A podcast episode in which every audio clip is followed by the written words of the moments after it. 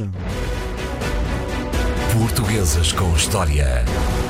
Nos Portugueses com História hoje, a propósito da viagem de António Costa, foste repuscado, não, nem foste, foste óbvio, e trouxeste uma figura consensual ligada à África. Sim, consensual eh, é precisamente um dos temas que abordaremos hoje. Não é consensual, aqui. é isso? É, depende da perspectiva. Uma das grandes dificuldades, e daí termos uh, repescado esta figura do fundo dos arquivos, uh, uma das grandes dificuldades é precisamente uh, enquadrar o colonialismo como um determinado momento histórico que implicou, obviamente, juízes de valor, que implicou violência, que implicou eh, um determinado ponto de vista, e isso vai ser muito importante para, para a história de vida deste Alexandre Serpa Pinto, e isso por vezes é difícil quando, hoje em dia, há um outro ponto de vista a chocar com o ponto de vista ocidental, que é o ponto de vista das próprias nações eh, africanas, que entretanto se tentam organizar, tentam fazer funcionar as suas instituições democráticas,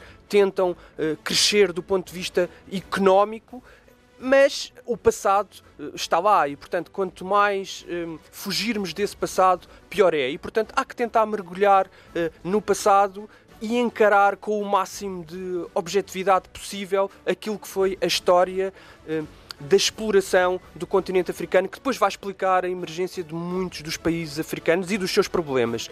E, portanto, nada como uma visita rápida pela vida do Serpa Pinto, que foi um homem eh, nascido eh, no final das guerras liberais, em 1846, eh, no norte do país, no Douro. Ele era filho, precisamente, de um médico associado aos, aos miguelistas, aos conservadores, aos absolutistas, mas era neto por parte da mãe, o seu avô materno era um liberal e, portanto, as contradições estavam logo presentes na educação uh, do Serpa Pinto e no seu imaginário infantil. Ele foi muito jovem para o Brasil, teve também essa experiência de, dos grandes espaços e da, e da vida mais selvagem ou menos marcada pela civilização, que era a realidade europeia, e eu acho que isso, obviamente, foi muito importante naquilo que depois vai ser a, a, a, a sua vida e uma certa inadaptação uh, aos territórios europeus.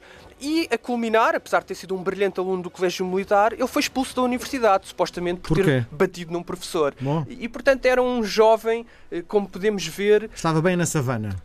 Precisamente, tinha algumas peculiaridades e, e, e, daqui se vê que não era, não era alguém uh, talhado para uh, as instituições uh, muito disciplinadoras daquele final do século XIX, apesar da monarquia portuguesa estar, obviamente, uh, em crise, mas não era claramente uh, um homem que estivesse calmamente no seu gabinete era um revoltado, ou na sua vida. É?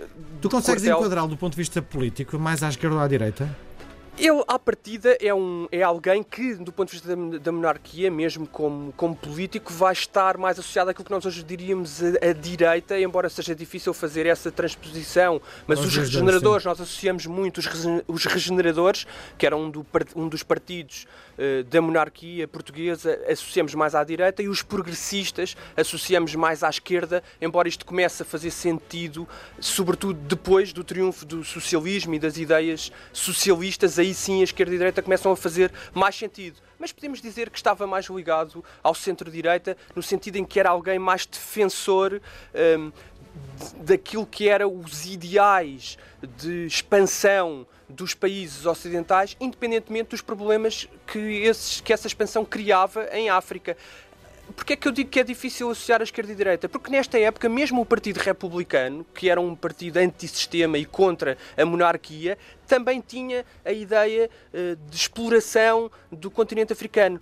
E aqui podemos também ver a importância do Serpa Pinto. É que a descoberta de África como um continente que tem um desenvolvimento próprio, com tribos que têm a sua própria história e com um ponto de vista que deve ser respeitado, nasce precisamente depois dessa exploração. E por isso é que às vezes não é muito objetivo querer que antes do conhecimento, antes dos europeus se terem deparado com essa realidade, claro que foram lá com intuitos de violência, mas é difícil que pedir às sociedades daquela época, seja a portuguesa, seja a sociedade francesa, os alemães ou os ingleses, que essa realidade tão clara hoje para nós estivesse já presente nos homens daquele tempo. A verdade é que o Serpa Pinto vai pela primeira vez para, para a África, para o Alto Zambeze, numa expedição, numa dessas expedições de tentativa de dominar as tribos uh, africanas. Ele vai para uma, para uma expedição numa batalha com um rego local, um dos pequenos reis que tinham uh, domínio sobre tribos, um rei chamado Bonga, que já tinha a capacidade de fazer uh, a luta de forma muito eficaz contra as expedições portuguesas, e a verdade é que essa expedição portuguesa também é dizimada, e isso revela bem a dificuldade que existia e o problema que estava ali a surgir. Mas sobreviveu. Mas sobreviveu, conseguiu sobreviver, embora tenha regressado a Portugal já uh, doente e, essa, e, e, isto é uma contradição porque apesar do seu fascínio enorme por África a África vai sempre pesar muito na saúde do Serpa Pinto, tanto é assim que, apesar das suas três grandes expedições à África, ele acaba por morrer relativamente cedo. A sua grande expedição, e aquela que vai dar origem depois a um famoso livro, Como Eu Atravessei a África, dá-se em 1877. E aí é que está, de facto, um, está espelhado um dos grandes problemas de final do século XIX, que é o choque entre o projeto português de unir as duas, os dois territórios que tinha nas duas costas da África, a oriental e a ocidental, Angola e Moçambique, e, portanto, unir uma costa à outra com uma faixa e até com um caminho de ferro. O problema é que a Inglaterra queria unir o Cairo à cidade do Cabo.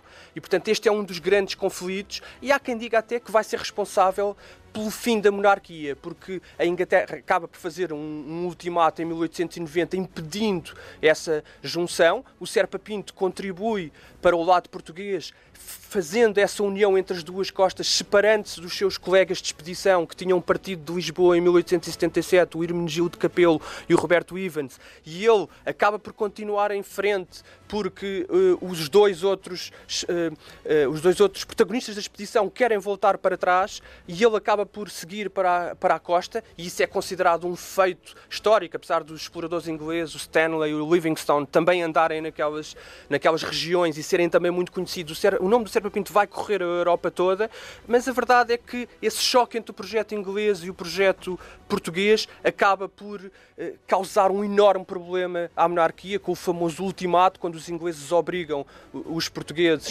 eh, de facto, reduzirem-se aos seus territórios eh, das costas. E isso vai, obviamente, determinar uh, uma perda enorme de prestígio da monarquia que o Partido Republicano vai explorar.